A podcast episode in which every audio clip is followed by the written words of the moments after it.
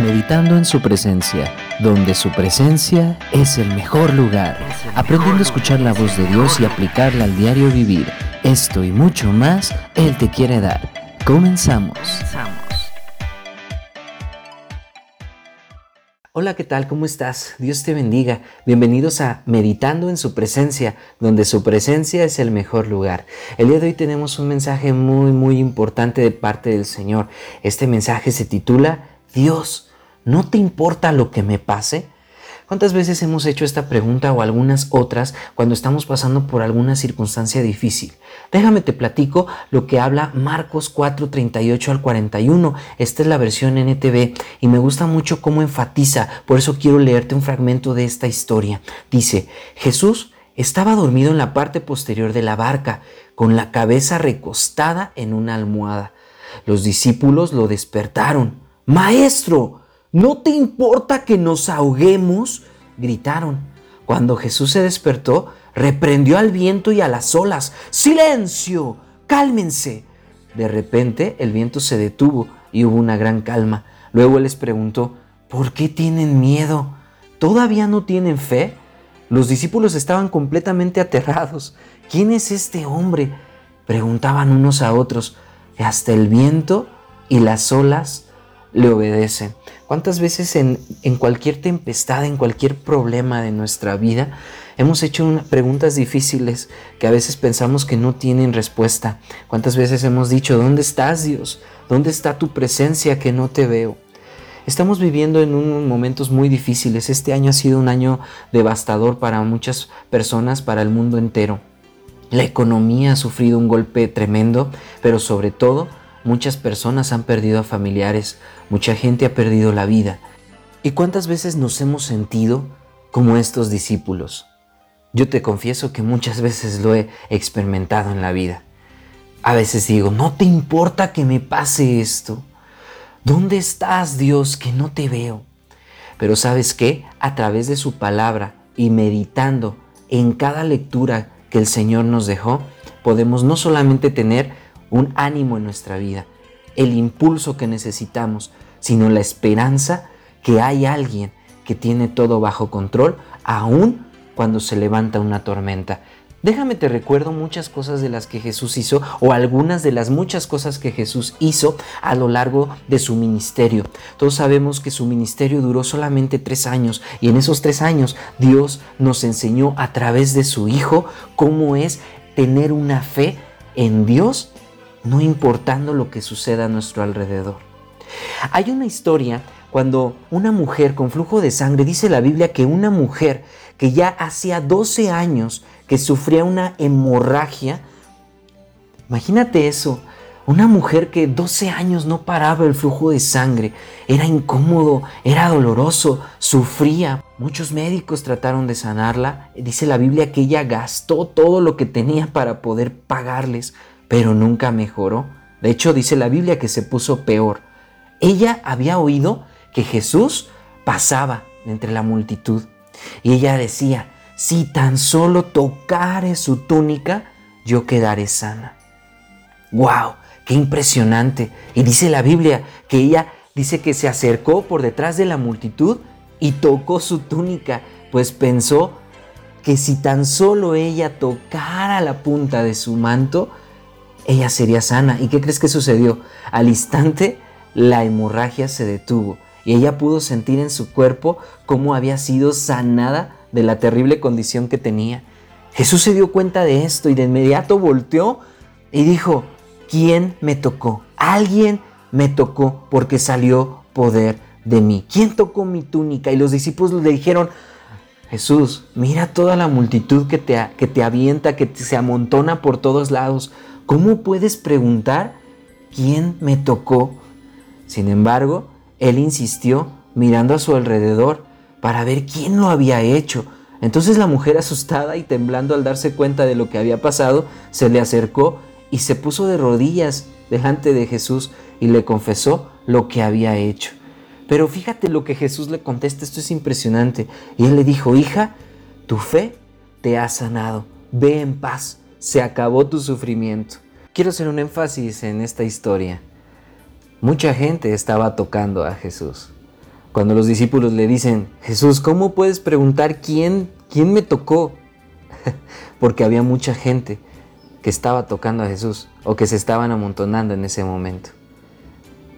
Pero lo que tocó el corazón de Jesús y lo que tocó a Jesús para que saliera poder de él fue la fe que tuvo esa mujer. Un poco más adelante, Jesús sana a la hija de Jairo. Dice la Biblia que mientras él todavía hablaba con la mujer, llegaron los mensajeros de la casa de Jairo, el líder de la sinagoga, y le dijeron, tu hija está muerta. Ya no tiene sentido que molestes al maestro. Jesús oyó lo que ellos decían y le dijo a Jairo, Jairo, no tengas miedo, solo ten fe. Jesús detuvo a la multitud y no dejó que nadie fuera con él excepto Pedro, Santiago y Juan, el hermano de Santiago. Mientras llegaron a la casa del líder de la sinagoga, Jesús vio el alboroto y que había muchos llantos y lamentos. Entró y preguntó, ¿por qué tanto alboroto? ¿Por qué lloran? La niña no está muerta, solo duerme. Quiero que escuches lo que sigue de esta historia. Pon mucha atención. Dice la Biblia que la gente se rió de él. Pero él hizo que todos salieran y llevó al padre y a la madre de la muchacha y a sus tres discípulos a la habitación donde estaba la niña. La tomó de la mano y le dijo, Talita cum, que significa niña, levántate. Entonces la niña, que tenía 12 años, enseguida se puso de pie y caminó. Los presentes quedaron conmovidos y totalmente asombrados. Jesús dio órdenes estrictas de que no le dijeran nada a nadie de lo que había sucedido y entonces les dijo que le dieran de comer a la niña. Una vez, cuando Jesús regresó a Capernaum, estando unos días fuera, enseguida se corrió la voz de que había vuelto a casa. Pronto la casa donde se hospedaba estaba tan llena de visitas que no había ni siquiera un lugar disponible frente a la puerta. Mientras él les predicaba la palabra de Dios, llegaron cuatro hombres cargando un paralítico en una camilla. Como no podían llevarlo hasta Jesús debido a la gran multitud, abrieron un agujero en el techo encima de donde estaba Jesús. Luego bajaron al hombre en la camilla justo delante de Jesús. Al ver la fe de ellos, Jesús les dijo al paralítico, Hijo mío, tus pecados son perdonados. Algunos de los maestros de la ley religiosa que estaban allí sentados pensaron, ¿qué es lo que dice? Es una blasfemia, solo Dios puede perdonar pecados. En ese mismo instante Jesús supo lo que pensaban, así que les preguntó, ¿por qué cuestionan esto en su corazón? ¿Qué es más fácil decirle al paralítico? ¿Tus pecados son perdonados? O ponte de pie, toma tu camilla y camina. Así que les demostraré que el Hijo del Hombre tiene autoridad en la tierra para perdonar pecados. Entonces Jesús miró al paralítico y le dijo, ponte de pie, toma tu camilla y vete a casa. Y el hombre se levantó de un salto y tomó su camilla y salió caminando. Entre los espectadores que estaban tan atónitos, todos estaban maravillados y alababan a Dios y exclamaban, jamás hemos visto algo así. Déjame contarte una última historia.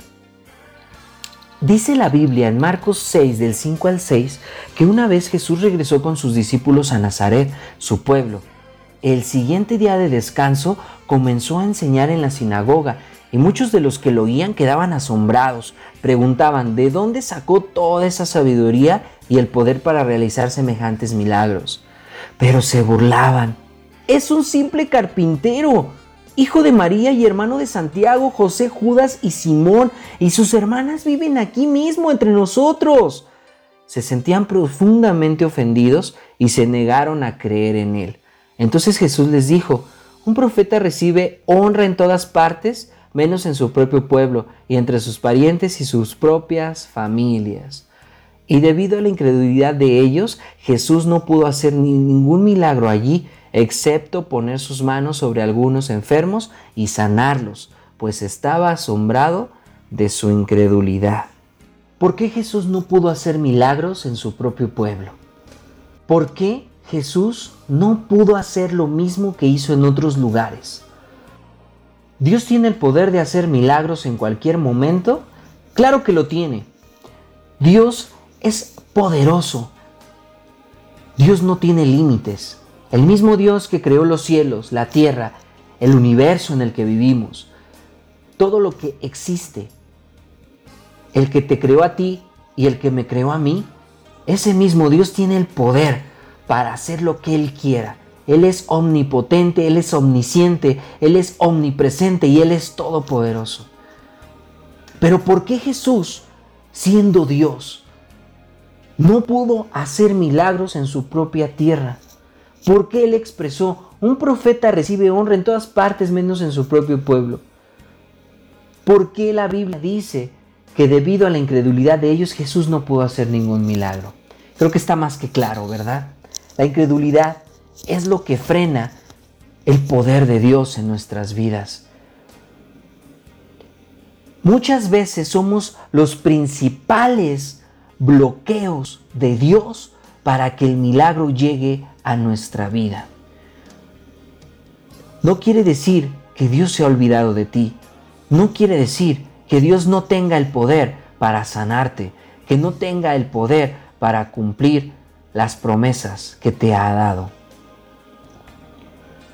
Dios nos ha demostrado a través de su Hijo y de los tres años que duró su ministerio que la fe hace mover el corazón de Dios. Cuando tú tienes fe, tú comienzas a cambiar tu perspectiva. Tú comienzas a tener una visión distinta. Incluso la misma Biblia habla que cuando tú empiezas a ver las cosas espiritualmente, incluso para los que no conocen de Dios, todo es locura. Pero esa locura es la que te lleva a los pies de Dios, es la que te lleva a su presencia y a conocer más de Él. Jesús siempre enfatizó en la fe. Jesús mostró su amor y el interés por sanarte y cumplir las promesas que tiene para ti. La voluntad de Dios es buena, es agradable y es perfecta. Y si buscamos su voluntad, entonces vamos a comprender muchas cosas que no comprendemos cuando algo no sucede como nosotros queremos que suceda. Una vez Jesús le dijo a una mujer cuando estuvo a punto de sanar a su mejor amigo Lázaro y le dijo, Marta, ¿no te he dicho que si crees verás la gloria de Dios? Estimado amigo, estimada amiga que me estás escuchando, el día de hoy Dios te dice, ¿no te he dicho que si crees verás la gloria de Dios? La gloria de Dios es tan profunda, es tan inmensa, es tan ilimitada que no comprende ni siquiera nuestro raciocinio humano. La gloria de Dios en tu vida va más allá de lo que puedes comprender, pero cuando entendemos que somos a veces el primer obstáculo por lo que Dios no se puede acercar a nosotros, entonces nuestra perspectiva de la vida comienza a cambiar. Empecé este mensaje hablándote de la barca, de cuando Jesús se quedó dormido. Jesús, ¿no te importa que nos ahoguemos? No te importa que haya una tempestad, que haya huracanes, que hayan vientos, que hayan problemas, que hayan enfermedades en nuestras vidas, que haya situaciones difíciles que no podemos ya, que estamos hartos, que no entendemos por qué una tras otra. No te importa nuestra vida. El día de hoy la respuesta de parte de Dios es, hijo, me importa más de lo que imaginas. Me importa tu vida tanto que hace más de dos mil años di a mi hijo en una cruz por ti. Todo el pecado de la humanidad, todas las enfermedades, todas las aberraciones, todo, todo lo impuro, lo llevó mi hijo en una cruz por ti. Tú merecías por tu pecado estar en una cruz. Sin embargo, yo di a mi hijo para que tú hoy tengas una nueva vida, para que tú hoy tengas una esperanza de vida y esa esperanza se la des a muchas personas que se están muriendo allá afuera. Muchas personas que mueren sin Cristo. Muchas personas que mueren sin una esperanza, que mueren sin Jesús. Tú y yo podemos ser esa punta de lanza. Tú y yo podemos llevar el mensaje de salvación a las naciones. Tú y yo podemos llevar esa carga por otros, así como llevaron estos hombres a un paralítico a los pies de Jesús. Jesús les dijo, hijo mío, la fe de ellos te ha salvado. Jesús vio la fe de ellos. Y la fe de ellos sanó a un paralítico. Tu fe y mi fe puede salvar más de lo que te imaginas. Tu fe y mi fe puede hacer que Dios haga cosas inimaginables en el mundo, comenzando con tu familia, comenzando con tus vecinos, comenzando con tus compañeros de trabajo, comenzando con tus compañeros de escuela. Dios puede hacer un cambio que no imaginas, pero necesitamos enfatizar en la fe. Cada que Jesús hacía un milagro, Él enfatizaba en creer. Una vez una persona le dijo a Jesús, Jesús, si quieres, puedes sanarme. Y Jesús le contestó, quiero, sé sano. Una vez otra persona le dijo a Jesús, mi compañero se está muriendo. Y Jesús le dijo, vamos. Y él le contestó, sabes que no soy digno de que entres a mi casa, solamente di la palabra y él va a sanar.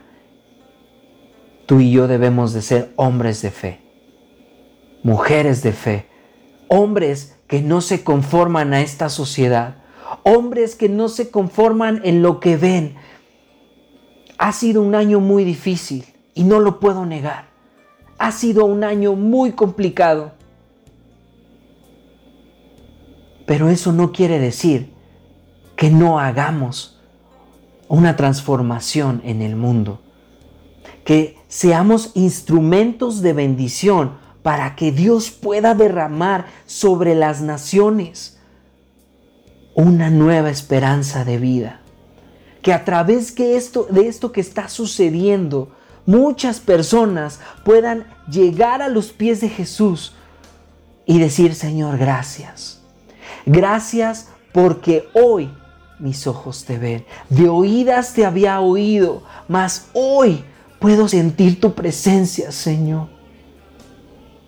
Dios no es un mito. Dios no es una historia que te contaron tus antepasados y que hoy vives como una costumbre, como una religión. Dios va más allá de ser una religión. Dios va más allá de ser una costumbre, una ideología, una teología únicamente. Dios es real. Dios está hoy en tu vida y Dios puede estar el día de hoy en tu corazón si tú nunca has recibido a Jesús en tu corazón. Puedes volver a preguntar, Dios, ¿no te importa lo que me pase? Créeme que le importas tanto que no se bajó de esa cruz. Unos clavos no fueron lo que detuvieron a Jesús en la cruz del Calvario.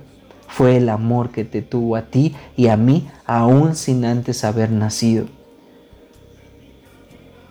Mucha gente lo retaba, vamos, si eres el Hijo de Dios, ¿por qué no te bajas de esa cruz? Y Él con sus ojos de amor, yo me imagino en nuestro corazón diciendo, si no me bajo de esta cruz, es por amor a ti. Es por el amor que te tengo. Sabes que había un acta de, de decretos, de, condenación que nos había sido contraria y que Satanás había puesto en contra tuya y en contra mía. Y tú y yo teníamos que pagar en una cruz, teníamos que morir. Dice la Biblia que la paga del pecado es muerte. Pero Jesús en la cruz llevó esa acta, la clavó y dijo, todo está pagado, consumado es. El acta que nos había sido contraria fue pagada en una cruz. Hoy tú y yo podemos ir a nuestro Padre y podemos decir, Señor, gracias porque antes un velo, un templo me separaba de ti. El velo se rasgó cuando moriste en una cruz y ahora tengo libre entrada ante tu presencia. Ahora puedo entrar libremente y decirte, Abba Padre, papá, aquí estoy. Yo te quiero invitar, amado amigo, que me estás escuchando, que si tú no conoces a Jesús, el día de hoy es el día que Él ha hecho para tu salvación. Venimos ante Jesús en una condición humana golpeada, herida, lastimada desde una infancia, momentos que has pasado en tu vida que han cambiado la esencia que Dios puso de cuando eras niño y ahora que eres adulto o que eres joven o que eres adolescente. Pero déjame decirte que no importa la condición en la que tú te encuentres el día de hoy. Lo que importa es el corazón con el que tú puedes llegar a los pies de Jesús. Dice la Biblia en 2 Corintios 5:17 que de modo que si alguno está en Cristo, nueva criatura es. Las cosas viejas pasaron y aquí todas son hechas nuevas. Somos nuevas criaturas cuando llegamos a los pies de Jesús y cuando entendemos su voluntad en nuestras vidas. Es un proceso que entre más conozcamos cómo es Él, más vamos a entender cómo piensa, cómo razona, cómo ve la vida y nos vamos a parecer a Él. Es como un niño que admira a su papi y cada día se quiere parecer más a Él. Copia su manera de hablar, su manera de pensar, su manera de expresarse y todo lo que el papá siembra en el hijo, eso mismo va cosechando. ¿Sabes qué? Tenemos el mejor ejemplo en Jesús, tú y yo para poder ser hijos que no se conforman a este mundo, que no se conforman a este siglo, que no se conforman con lo que vemos en las noticias, que no se conforman si hay una economía triste en nuestro país, que no se conforman si hay una enfermedad que está acechando al mundo, porque nuestra fe va más allá de lo que podemos ver. El mundo nos necesita, las personas necesitan que nuestra fe revolucione a otras personas. Necesitamos replicar el mensaje de salvación a aquellos que están perdiendo la vida sin conocer de Jesús. Necesitamos ser un instrumento de bendición y un instrumento de salvación para otras personas, así como aquellos hombres que llevaron a un paralítico a los pies de Jesús. Así, con esa misma fe, necesitamos llevar a muchas personas a los pies de Jesús. Las cosas viejas pasaron, todas son hechas nuevas. Y si tú y yo somos nuevas criaturas, todo lo que tú y yo hemos recibido de parte de Dios, debemos demostrarlo ahora a otros y dar de gracia lo que de gracia hemos recibido. Necesitamos entender que la fe mueve el corazón de Jesús. La fe toca el poder de Dios en nuestra vida. Hoy el mundo necesita de una palabra de aliento. Pero más que eso, necesita de un Dios de misericordia y de un Dios de amor que está esperándolo con los brazos abiertos Necesitamos ser punta de lanza para esas personas. No importa en qué condiciones de tu corazón, no importa cuántas heridas del pasado tengas en tu vida, no importa con cuántas cargas estén tus hombros. Dice la Biblia, venid a mí los que están cansados y cargados y yo los haré descansar. Al que a mí viene yo no le echo fuera, dice el Señor que si abres tu corazón, Él va a entrar, va a cenar contigo y tú vas a cenar con Él. Déjale todas tus cargas al Señor. Deja todo el pasado, Deja el viejo hombre a un lado. Arrodíllate a los pies de Jesús y comienza a decirle todo lo que tienes en tu corazón. No importa cuán solo te sientes. No importa cuántas cosas has hecho que incluso has, lastimado a otras personas. Dios es un Dios de perdón. Que si tú vas con un corazón sincero y dispuesto a que Él cambie tu vida, créeme que jamás vas a volver a ser el mismo, jamás vas a volver a ser la misma, pero necesitas un corazón contrito y humillado y un corazón dispuesto a conocer aquel Dios de amor, aquel Dios de misericordia, aquel Dios perdonador, aquel Dios que hace las cosas nuevas. Y lo mejor está por venir para tu vida. Yo te animo a que sigas adelante, a que sigas confiando. Y amigo y amiga, si tú ya conoces al Señor y has perdido la fe, has perdido la brújula, no te preocupes, porque Dios es un Dios restaurador, es un Dios que está esperando a que tú vuelvas tu mirada a Él para que Él te dirija y te muestre cuál es la senda y cuál fue el camino que quizá tomaste. Pero no te preocupes porque Él endereza las veredas, Él endereza el camino. Que esta buena batalla de la fe sea peleada con honor. Vamos a sufrir, sí, como buen ejército del ejército de Dios, tenemos y estamos en guerra. Vamos a pelear muchas batallas, vamos a caer en algunas, nos van a herir en otras pero déjame decirte una buena noticia, que la guerra ya está ganada, porque estamos del lado ganador. Estamos de aquel que ya venció a Satanás hace más de dos mil años en una cruz y que lo exhibió públicamente, triunfando sobre él y sobre todas las potestades. En la cruz del Calvario, la muerte y el Hades no prevalecieron con un Dios de amor y un Dios de victoria que no se bajó de la cruz por amor a ti y por amor a mí y que todo lo entregó, la última, hasta la última gota de su sangre, Él derramó por ti y por mí y por amor. Él nos hizo aceptos delante de su Padre cuando no lo merecíamos. Tú y yo deberíamos de haber estado en esa cruz. Tú y yo deberíamos de haber pagado el acta de los decretos que nos fue contraria. Pero Jesús la pagó con intereses. Hoy tú y yo podemos entrar confiadamente ante nuestro Padre y decirle, Abba Padre, decirle, aquí estoy delante de ti, papá. Haz de mí un vaso nuevo. Haz de mí una nueva persona. Que yo pueda contagiar a mi familia, que yo pueda contagiar a mis vecinos del amor que tú tienes para la humanidad. Que yo pueda ser ese testimonio viviente que si ellos no quieren conocer o no tienen la misma fe que yo en mí, puedan ver lo que tú quieres ver en ellos. Ese es nuestro objetivo.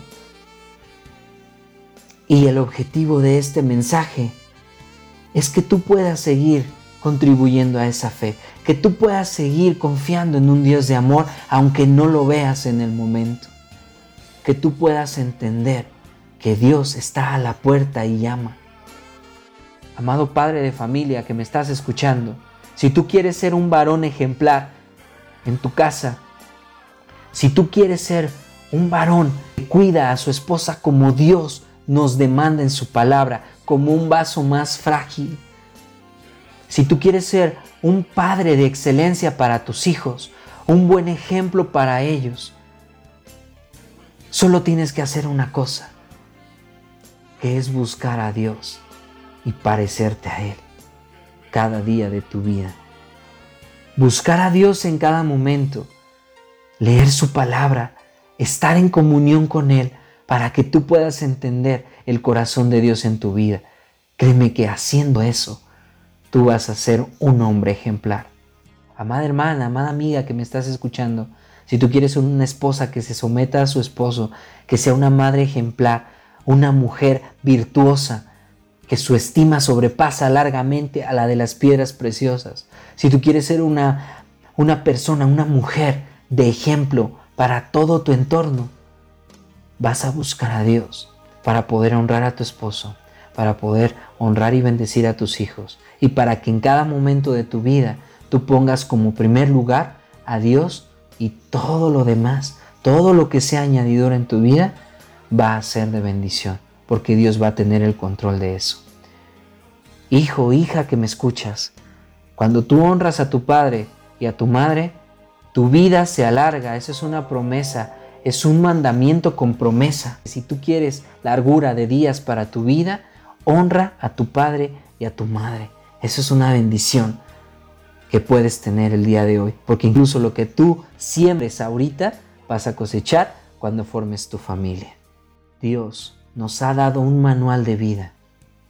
Yo no sé si tú has escuchado que muchas veces la gente dice, no hay un manual para ser padre, no hay un manual para ser madre, no hay un manual para ser hijo, no hay un manual para ser hija, no hay un manual para ser hombre, para ser mujer.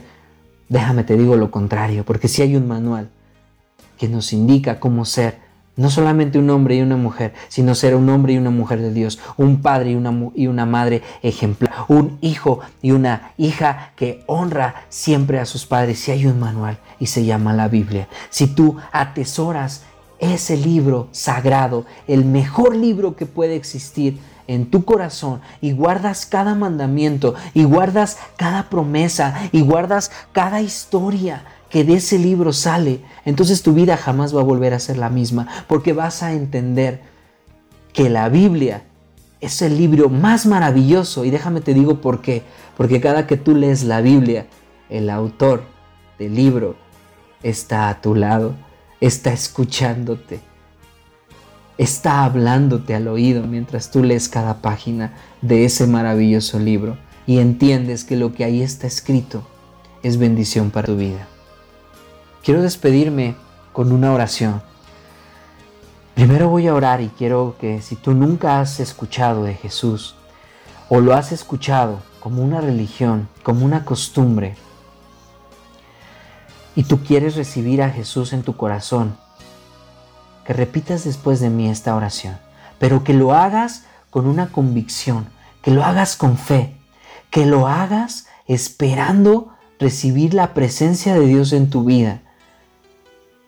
Si tú quieres ser una nueva criatura, si tú quieres ser una nueva persona, una persona que quiere dejar su pasado atrás, si tú eres una persona que quieres dejar vicios, dejar maldiciones generacionales, si tú quieres dejar todo lo que te ha atormentado, miedos, culpas, falta de perdón, situaciones que te han lastimado durante toda tu vida, repite después de mí esta oración. Señor Jesús, te recibo en mi corazón como mi Señor y Salvador personal. Quita todo lo que me ha lastimado durante mi vida. Hazme una nueva persona. Ayúdame a ser de excelencia y de ejemplo para otros. Ya no quiero mi antigua manera de vivir. Quiero despojarme de mis viejas costumbres. Quiero quitar mi pasado y quiero que tú lo tomes y me hagas una nueva persona. Quiero entenderte más, quiero conocerte más, quiero que seas mi Salvador, quiero que seas mi Señor, quiero que seas mi Dios, quiero que seas el único que viva en mi corazón, quiero que seas el único que pueda tomar mi vida y hacer de mí lo que tú quieras, porque sé que si tú entras hoy en mi vida, todo, todo lo que ha sido de mi vida va a ser nuevo y yo voy a bendecir a otras personas de lo que tú quieres para ellos a través de mí. Yo quiero ser un buen esposo, quiero ser un buen hijo, Quiero ser una buena esposa. Quiero ser una buena hija. Quiero ser lo que antes no he sido, pero que con tu ayuda voy a vivir todos los días de mi vida hasta que tú vengas por mí. En el nombre de Jesús. Amén. Señor Jesús, te doy muchas gracias, Padre, en esta tarde, en esta noche, en este día, Señor. Gracias por estar en nuestras vidas. Gracias por la palabra que hoy tú nos diste. Yo te pido, Señor, que si hay personas que están pasando por momentos difíciles, que tú puedas darles un consuelo el día de hoy, que tú puedas restaurar sus vidas, que tú puedas entender su corazón, Señor, y sobre todo que ellas puedan entenderte a ti, Señor, que cada día de nuestra vida podamos entenderte más, que podamos buscarte más, Señor, que podamos ser de excelencia para ti. Perdónanos si no hemos creído en las promesas que tú nos has dado. Perdónanos si nuestra incredulidad nos ha llevado a no recibir lo que tú tienes para nosotros. Ayúdanos a creer, Señor. Ayuda a nuestra incredulidad, Señor.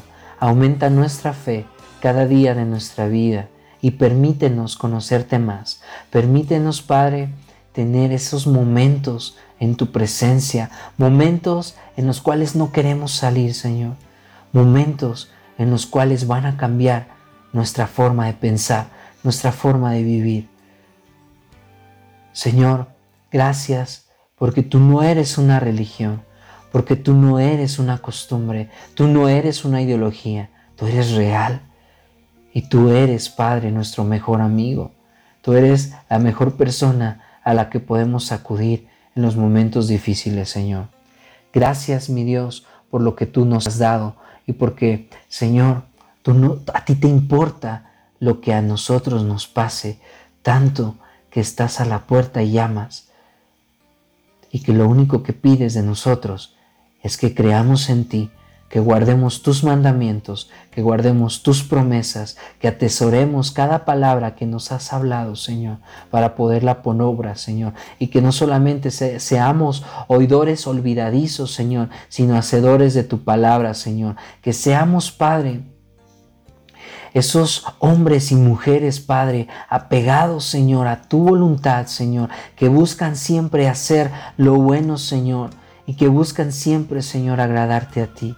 Hombres que no se conforman, Señor, mujeres que no se conforman al mundo y su condición, sino que quieren ir más allá.